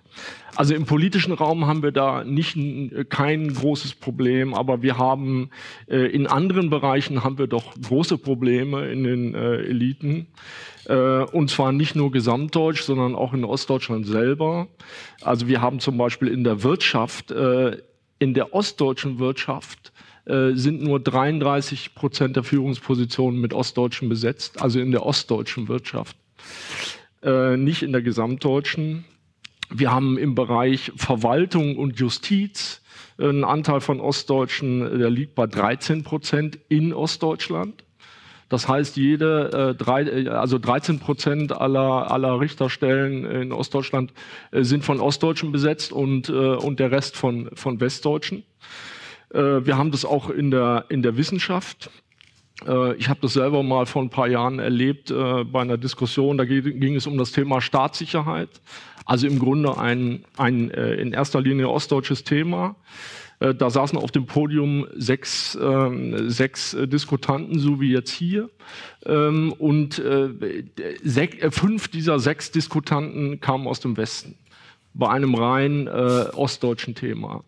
Ähm, ich glaube, dass das diese Unterrepräsentanz äh, außerhalb des direkt äh, politischen Raums, äh, dass das ein Faktor ist, der erklärt, warum es in Ostdeutschland äh, derzeit so gärt ähm, ja, dass die, dass äh, Leute doch das Gefühl haben, sie kommen nicht so vor, sie werden nicht so repräsentiert, wie sie eigentlich äh, äh repräsentiert werden müssten.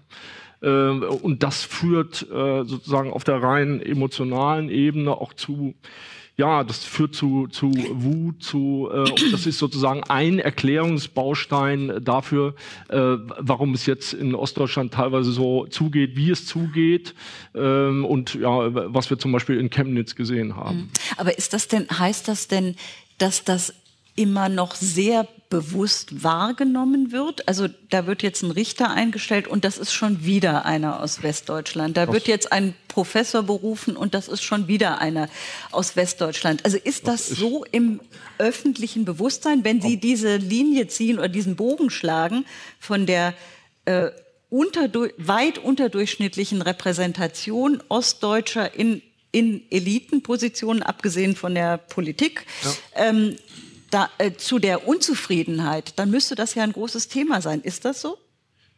Ähm, Nehmen das ja. die Leute so wahr? Ich würde da gar nicht so drauf gucken, aber vielleicht bin ich jetzt auch untypisch. Ja, ich glaube, dass das schon, dass das die Leute schon wahrnehmen, auch wenn es ihnen nicht zu jeder Zeit äh, äh, bewusst ist. Aber ich glaube schon, dass das, äh, dass das eine Rolle spielt und dass sie das auch äh, mitkriegen.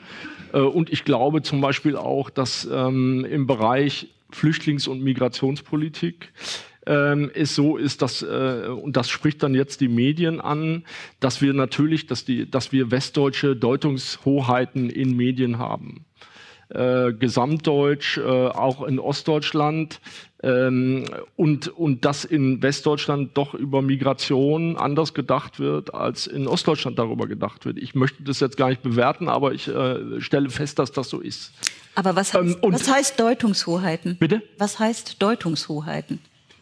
Ja, Deutungshoheiten äh, heißt, dass, dass ähm, das Westdeutsche sozusagen die, die Muster, die Interpretationsmuster vorgeben. Das Westdeutsche überwiegend oder jedenfalls ist das in, das hat sich gebessert, ähm, aber es, es war lange Zeit so, dass die, dass die, äh, dass die Westdeutschen äh, den Rahmen vorgegeben haben äh, dafür, was zum Thema gemacht wird äh, und wie Dinge zum Thema gemacht äh, werden. Äh, ich selber bin auch Westdeutscher und ich habe dazu auch beigetragen.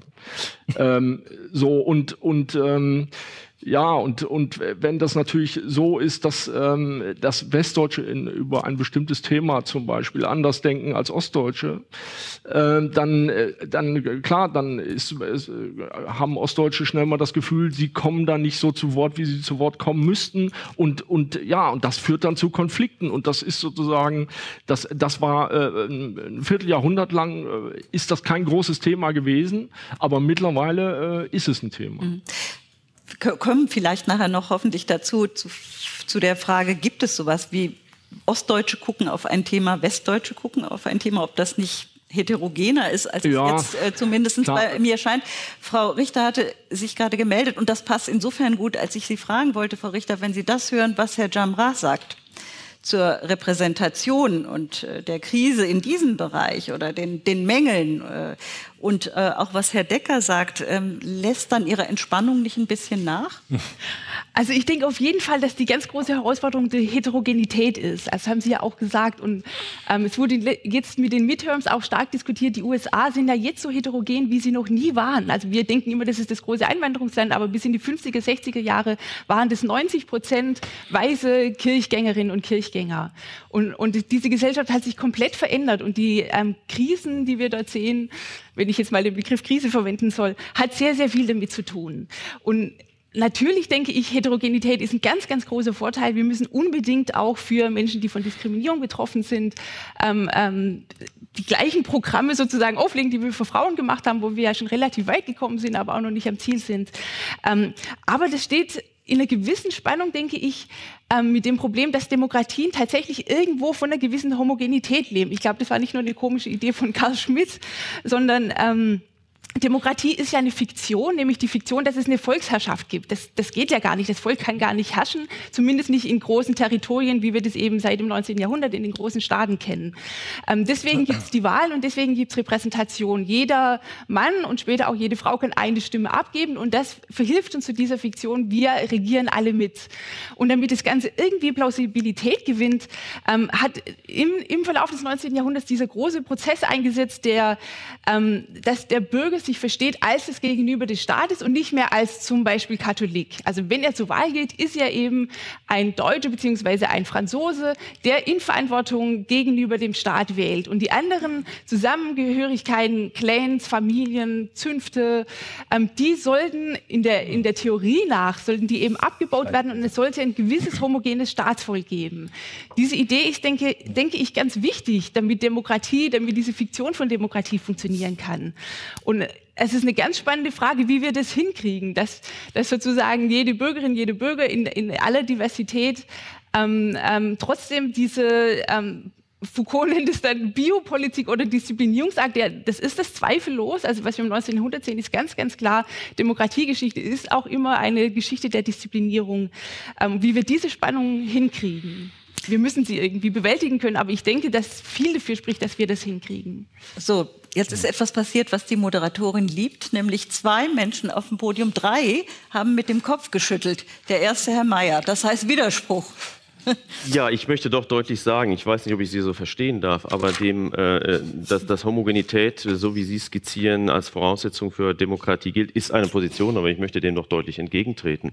Es ist eine Position, die eben gerade auch in der deutschen Debatte äh, zum Teil in ganz fürchterliche Abwege geführt hat, weil was heißt schon Homogenität? Ja, wenn Sie anfangen, das ethnisch oder rassisch zu definieren, dann sind Sie ganz schnell bei den ethnischen Säuberungen. Nee, so da muss ich jetzt kurz eingreifen. Ich habe das ja ganz klar. Nein, nein, ich, das, ja, also, das ich, ich werfe Ihnen nee, das nee, ja auch nicht persönlich vor. Ich sage nur, das genau. das, was Karl Schmidt gesagt hat. Aber das betrifft jetzt gar nicht das Problem, kann. das ich genannt habe, nämlich, dass es, dass es ähm, ähm, ein Verständnis geben muss von, ich bin jetzt Staatsbürgerin, ich bin Staatsbürger, ich brauche auch eine gewisse Bildung. Also das Schulsystem schafft ja auch eine ganz starke ähm, Homogenisierung. Dass es dann natürlich diese Ideen gab von, von ethnischer Homogenität und so weiter. Ich denke, wir sind uns einig, dass wir für Diversität sind, für Heterogenität. Und wir sollten uns aber bewusst sein, dass Demokratie, wenn sie funktioniert, dieses, Verste dieses ähm, Verständnis hat von die Staatsbürgerin, die sozusagen in Verantwortung gegenüber diesem Staat steht. Und, und das schafft eine gewisse ähm, Einförmigkeit. Aber das ist doch die Frage, was Homogenität ist. Und ich bleibe dabei, wenn Sie anfangen, Homogenität als Voraussetzung zu postulieren, ist das eine schiefe Ebene. Das kriegen Sie nicht hin. Das haben wir bei der Europadiskussion gesehen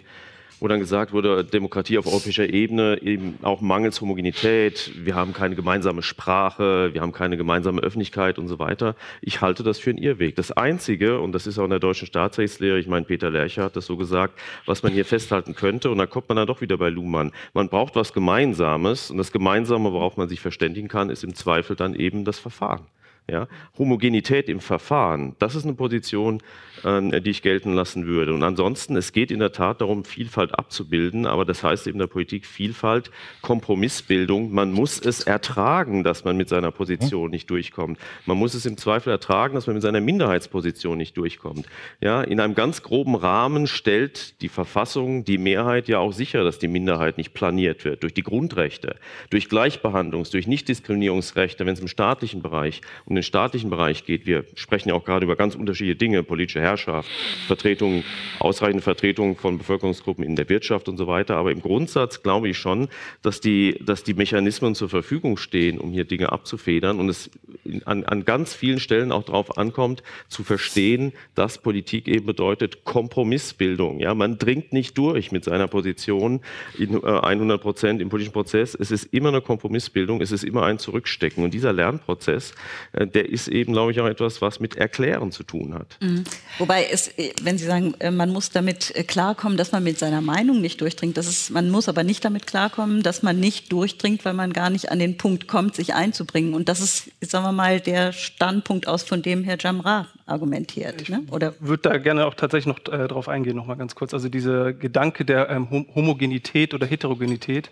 Ähm, ich hoffe, dass wir das äh, gemeinsam so auflösen können, dass wir äh, zu dem Punkt kommen, äh, dass wir dann zu einer Homogenität kommen, wenn die Vielfalt der Gesellschaft, äh, unter anderem im Bundestag und in anderen Institutionen, in ihrer Vielfalt repräsentiert ist und wir uns dann auf einem, sage ich mal, gleichen Niveau ähm, über die Inhalte unserer Gesellschaft hier streiten können. Und dass das eigentlich das, das Fundament der Homogenität ist, dass wir wirklich also gleich auf Augenhöhe sind. Ich würde auch den Punkt, den Sie gemacht haben, so ein bisschen ähm, zumindest nicht widersprechen, aber ihn ergänzen, wenn ich ihn richtig verstanden habe, der Gedanke der Homogenität in Verfahren. Ich glaube, auch hier können wir bei der Geschlechtergerechtigkeit abschauen. Ähm, falls Sie das so meinen. Äh, ich würde sagen, wir brauchen nicht die gleichen Maßnahmen für Männer und Frauen, sondern wir müssen gucken, dass Männer weniger sexistisch sind und Frauen spezifisch gefördert werden. Mhm. So, damit wir mehr Frauen nach oben bekommen in den Institutionen. Und genau das Gleiche ist im Bereich der rassistischen Diskriminierung. Äh, ich bin unter anderem noch außerhalb von meiner Berufstätigkeit Vorsitzender von Each One Teach One. Das ist ein Empowerment-Projekt der schwarzen Community. Und da bekommen wir ganz oft ähm, sozusagen diesen diesen Gedanken, wir müssen alle gleich behandeln. Ja, nee, es geht ja um Nachteilsausgleich äh, in der ja. Zeit vorher. Und es muss irgendwie die Möglichkeit geben, dass neue Gruppen mit am Tisch setzen, sitzen. Sie haben mir vor die Frage gestellt, was kann man denn ganz konkret machen? Was soll denn passieren? Prozess. Äh, welcher Prozess, Prozess und Verfahren. Ganz genau, Prozess und Verfahren. Ein einziges Beispiel ist relativ technisch, aber sehr relevant für die Zivilgesellschaft. Wir brauchen auf jeden Fall ein Demokratiefördergesetz. Äh, das Frau Giffer jetzt unter anderem vorgeschlagen hat. Warum? Weil wir in der Zivilgesellschaft bis jetzt auf einen unglaublich ähm, diversen Raum stoßen, äh, wo ganz viele, unter anderem in der muslimischen Community, ehrenamtliche Menschen arbeiten. Dann wird immer gesagt, ja komm, wir brauchen mal jemand auf dem Podium. Kann mal jemand noch was sagen? Kann noch jemand irgendwie dazustoßen? Und diese Stimmen müssen gebündelt werden und müssen dafür finanziert werden. Dankeschön. Wir könnten im Grunde aus jedem Stichwort irgendwie noch mal ein eigenes Panel machen. Ich versuche jetzt, äh, wie haben Sie vorhin gesagt, die Fäden zusammenzuhalten, mühsam. Ähm, Herr Hann, Herr Kollmorgen, dann hätte ich noch eine Frage und dann gehen wir ins Publikum. Bitte. Danke. Ja, immer noch mit Ungarn im Kopf. Zwei. Ähm, ich mache keine Feldforschung in Ostdeutschland, wo ich seit 20 Jahren lebe. Aber ich denke, ja, es gibt äh, Unterschiede, sagen wir. Nicht diese Kluft, die ich zwischen Budapest, Lhasa und Provinz in Ungarn identifiziere. Das nicht heutzutage natürlich, zumindest nicht an der Universität in Halle. Ähm, aber viel mehr Sympathie für Ungarn als Land. Das hat natürlich mit DDR-Geschichte zu tun. Äh, die Deutschen konnten nach Lake Balaton. Äh, sie haben gute Erinnerungen an das Land. Und sie merken, wenn sie die liberale Presse, Mainstream Journalism in diesem Land lesen, das entspricht nicht der Realität dort. Und das unterstütze ich. Es ist so einseitig, was hier über Ungarn seit Jahren berichtet wird. Das war die eine Sache. Zweite Sache, Orban setzt natürlich auf Homogenität. Und das ist für uns, für die meisten im Saal, völlig inakzeptabel im heutigen Europa ist aber von seiner mhm. Bevölkerung sehr, sehr stark unterstützt. Also was macht man hier? Man, man, man, man, man kritisiert diesen Begriff illiberale Demokratie. Und Orban ist illiberal, ohne Zweifel. Andererseits mhm. Reist er quer durchs Land jahrzehntelang als die Liberalen sich in ihre Elfenbeintürme zurückgezogen haben, er spricht mit dem Volk. Er ist eigentlich der Demokrat hier und nicht die nicht gewählten leitenden Persönlichkeiten der NGOs, die ihn stets beschimpfen. Aber Demokratie ist erstmal auf der Seite von Viktor Orban, auch wenn das uns nicht gefällt.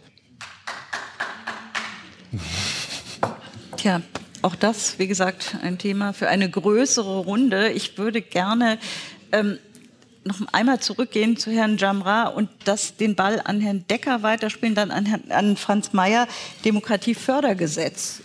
Können Sie damit was anfangen? Wenn Sie das jetzt kommentieren müssten in Bezug auf Ostdeutsche, würden Sie sagen, prima, gute Sache?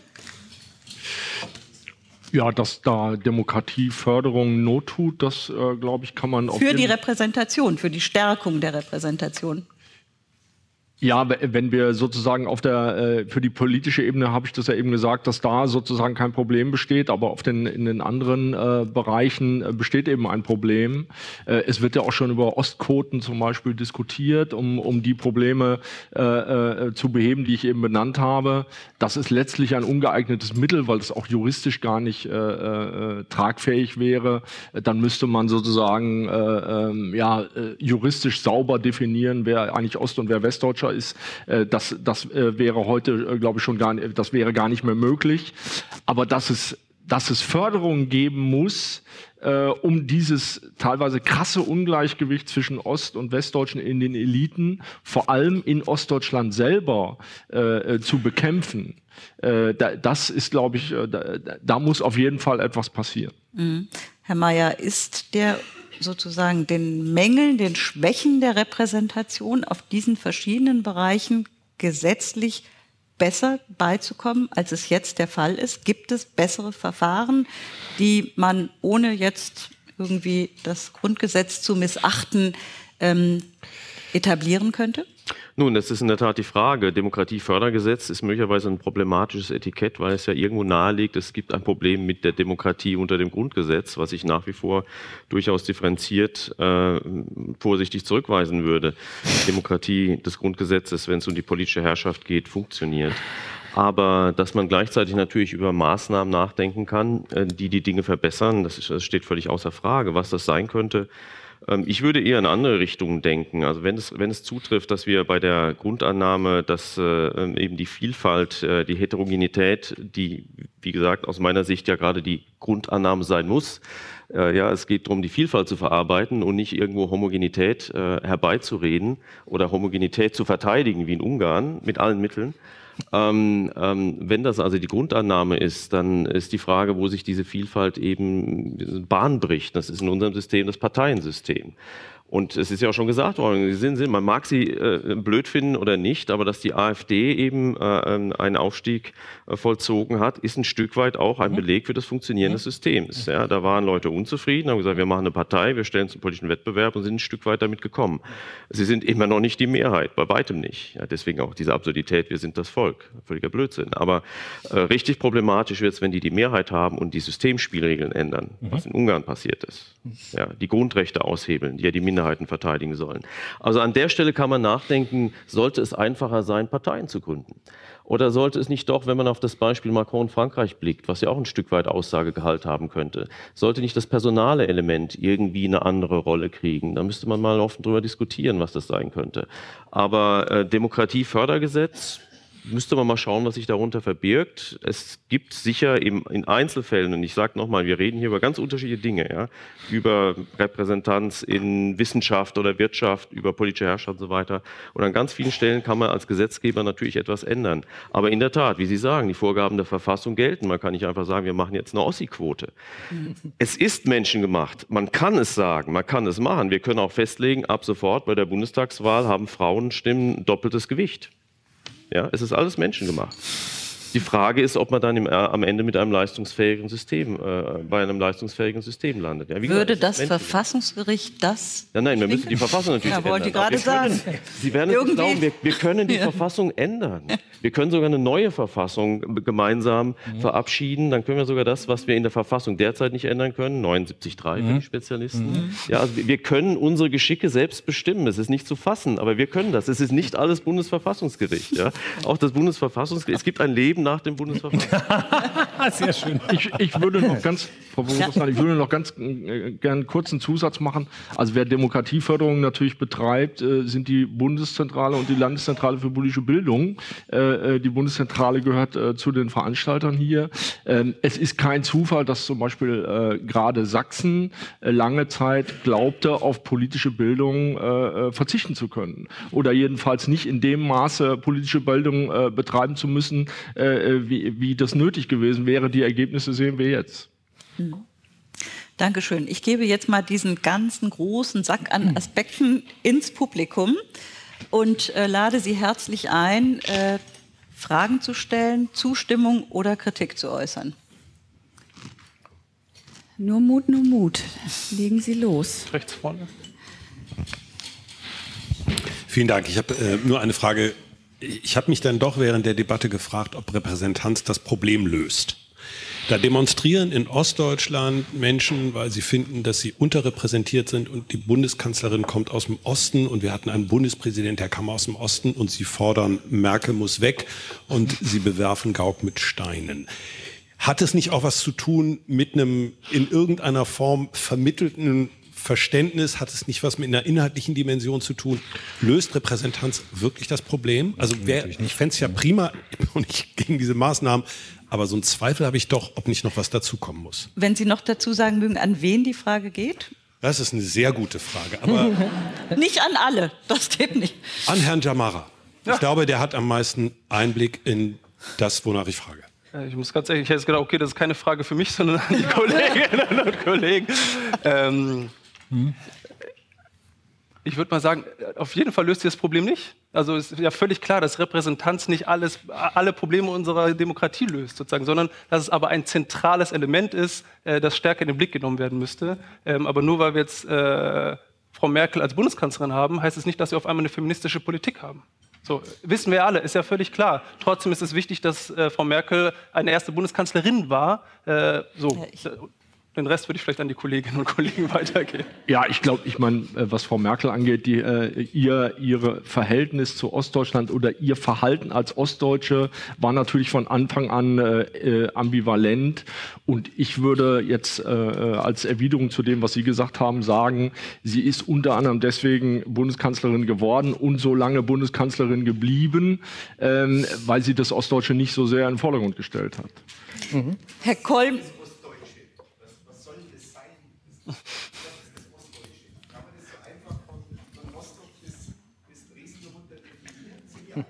Nein, die sind, die, sind natürlich nicht, die sind natürlich nicht alle gleich, aber es gibt natürlich zwischen Ost und West äh, doch bedeutende biografische äh, äh, Unterschiede und diese Unterschiede gelten nicht nur für die Zeit vor 1989, sondern die gelten mindestens noch für die äh, Transformationsjahrzehnte äh, der 90er Jahre und der Nullerjahre. Da hat sich das Leben von Ostdeutschen, auch von jungen Ostdeutschen und von äh, Erfahrungen, die junge Ostdeutsche in Ostdeutschland gemacht haben, mit Arbeitslosigkeit ihrer Eltern, äh, mit Machtlosigkeit etc. pp.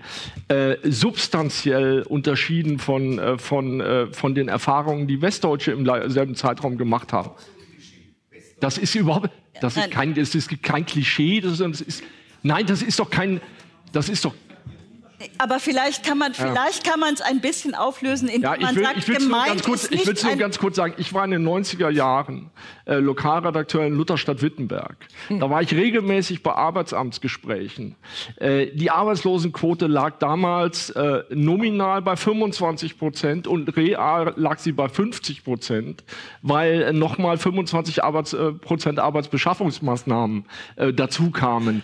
Das sind gesellschaftliche Verhältnisse, die es im Westen Westen nirgends gegeben hat.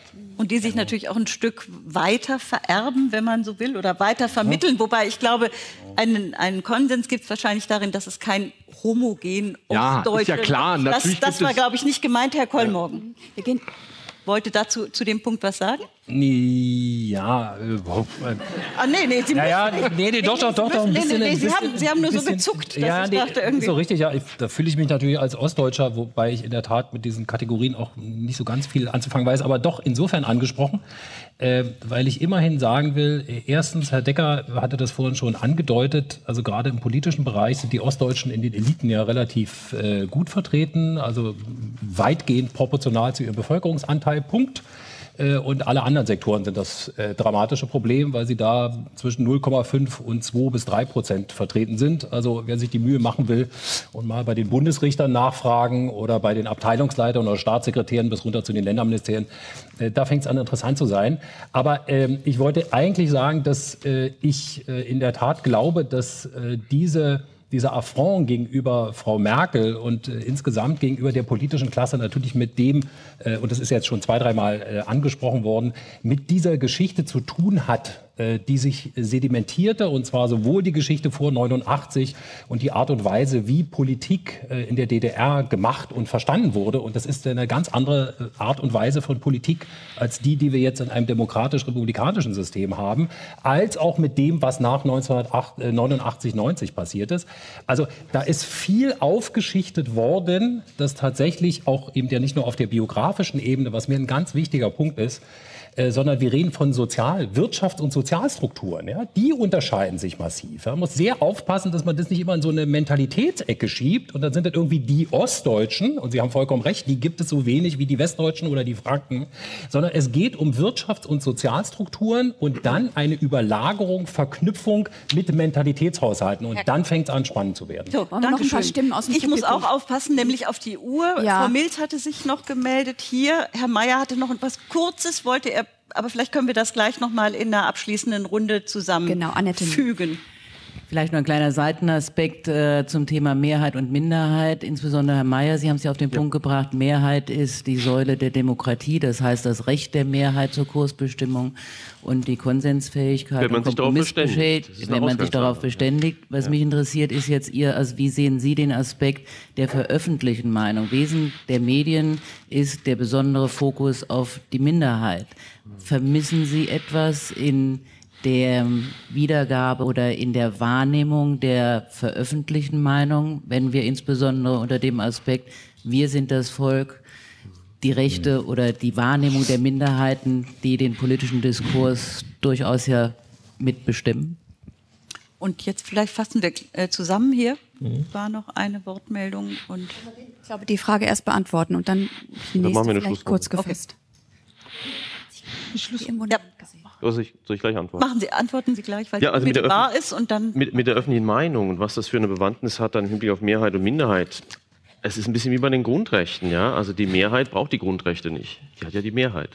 Die, die, sind für die Minderheit da. Und dementsprechend, wenn die öffentliche Meinung, wie es ja auch oft äh, apostrophiert wird, die vierte Gewalt im Staate ist irgendwo auch für diese Frage der Herrschaftsausübung und ein gedeihliches Zusammenleben etwas bewirken soll, dann macht es durchaus Sinn, dass sie auch die Minderheiten in den Blick nimmt. Und es muss sich halt im Verhältnis irgendwo dann abspiegeln. Äh, äh also es kann natürlich dann auch genauso wie bei den Grundrechten, genauso wie bei der Frage staatlicher Herrschaftsanordnung nicht sein, dass dann plötzlich doch die Minderheit dominiert. Dann ist es ja keine Mehrheitsherrschaft.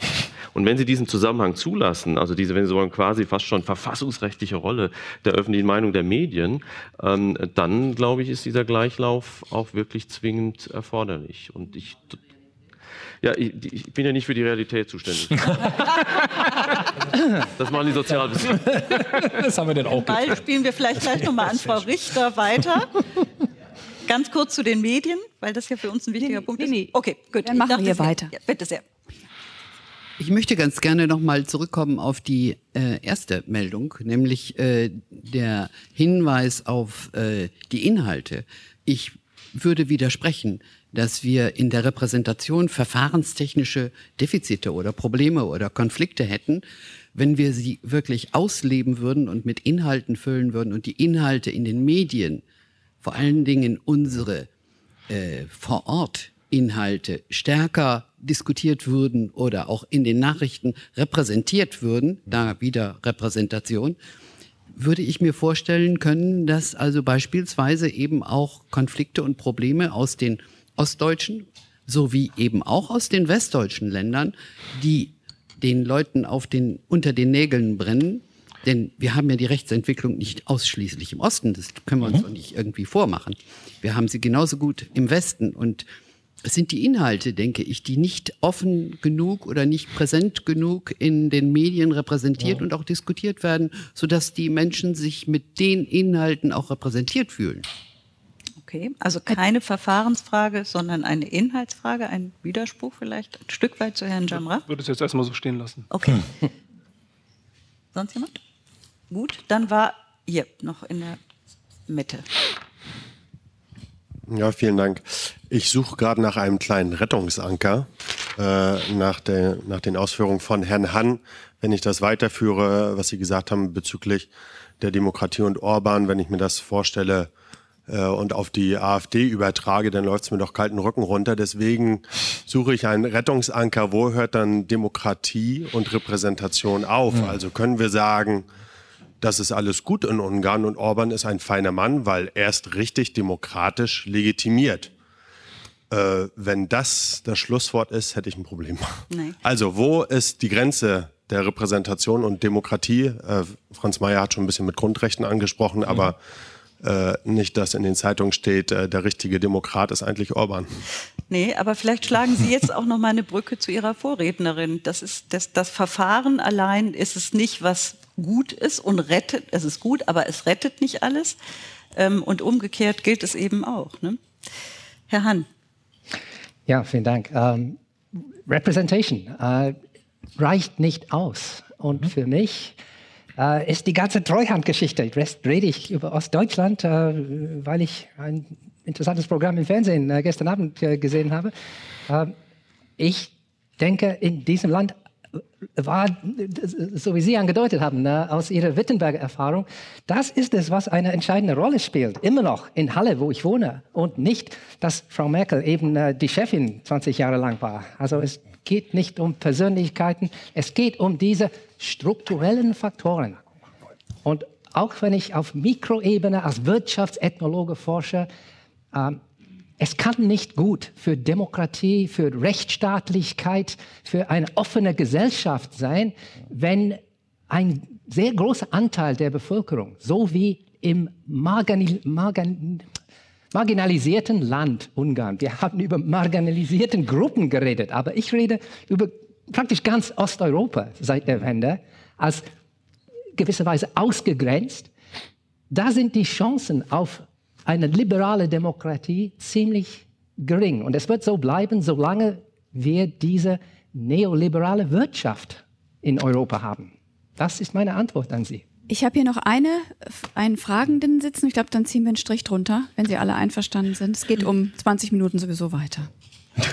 äh, Herr Mayer, an Sie die Frage. Mich hat doch etwas verwundert, dass Sie, und selbstverständlich sind Verfassungen menschengemacht, aber gesagt haben, diese Verfassung, unser Grundgesetz sei ja jederzeit äh, zu verändern beziehungsweise völlig neu zu schreiben.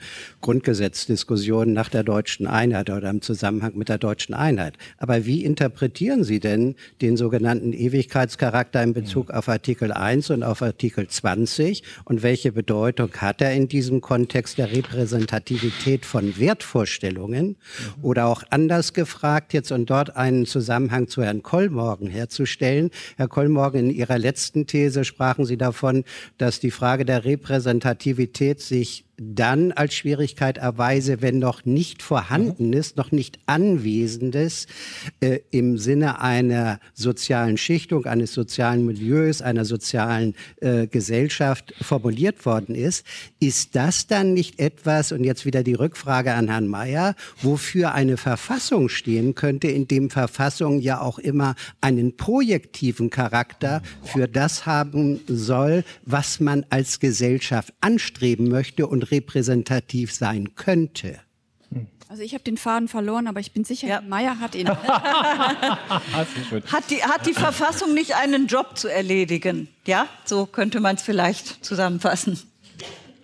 Ja, ich nehme mal vor, die Verfassung in die Hand, damit ich äh, hier antworten kann. Nee, im Ernst. Also ich, ich glaube, ähm, äh, ich, ich will das nochmal klarstellen. Also ich, ich spreche mich nicht hier äh, dafür aus, dass wir das Grundgesetz bei nächster Gelegenheit ja jederzeit abschaffen sollten ähm, sondern es war ein bisschen die Antwort darauf, ähm, dass das Bundesverfassungsgericht äh, ins Spiel kam und wir ein bisschen die Tendenz haben, äh, das, was das Bundesverfassungsgericht sagt, äh, so für absolut sakrosankt zu nehmen und das äh, Ende aller Dinge darin zu sehen, ja, dass es danach keine Diskussion mehr geben darf. Aber das ist vielleicht auch eine spezifische Sicht eines Verfassungsjuristen.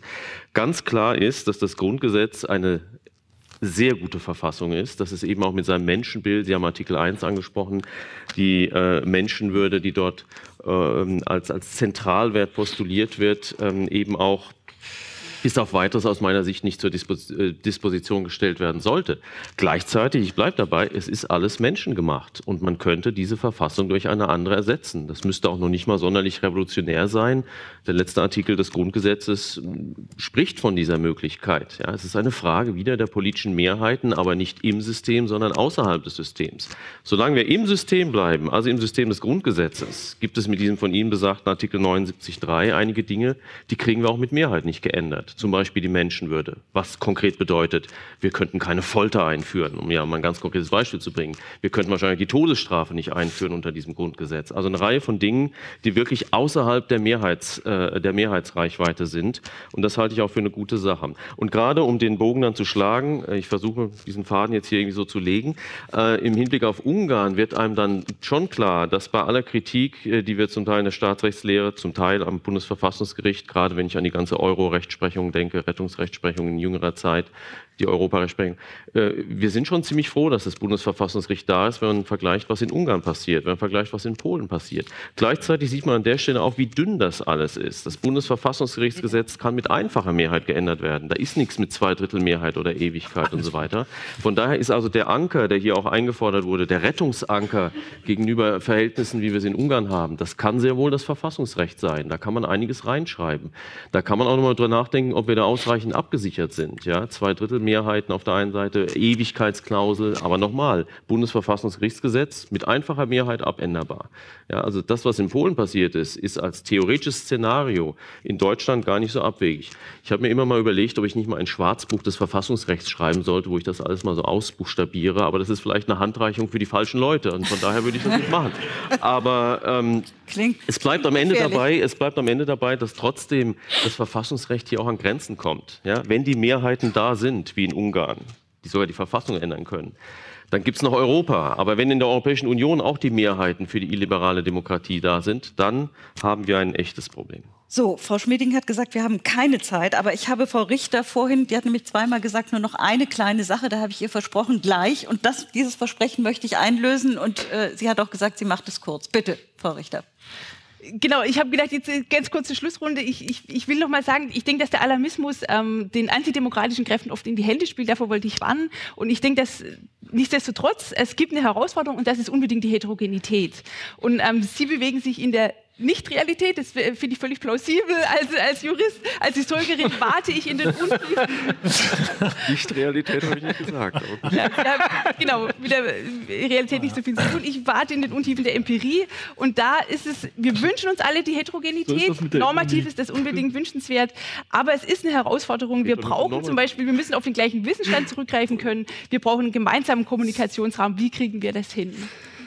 Gut, heute. ich denke genau, genau, im heute. Ja, so ich muss Schluss machen. Ich verzichte darauf, das alles zusammenzufassen, nicht nur aus zeitlichen Gründen, sondern weil es mir schlicht unmöglich ist. Ganz herzlichen Dank für die vielen anregenden.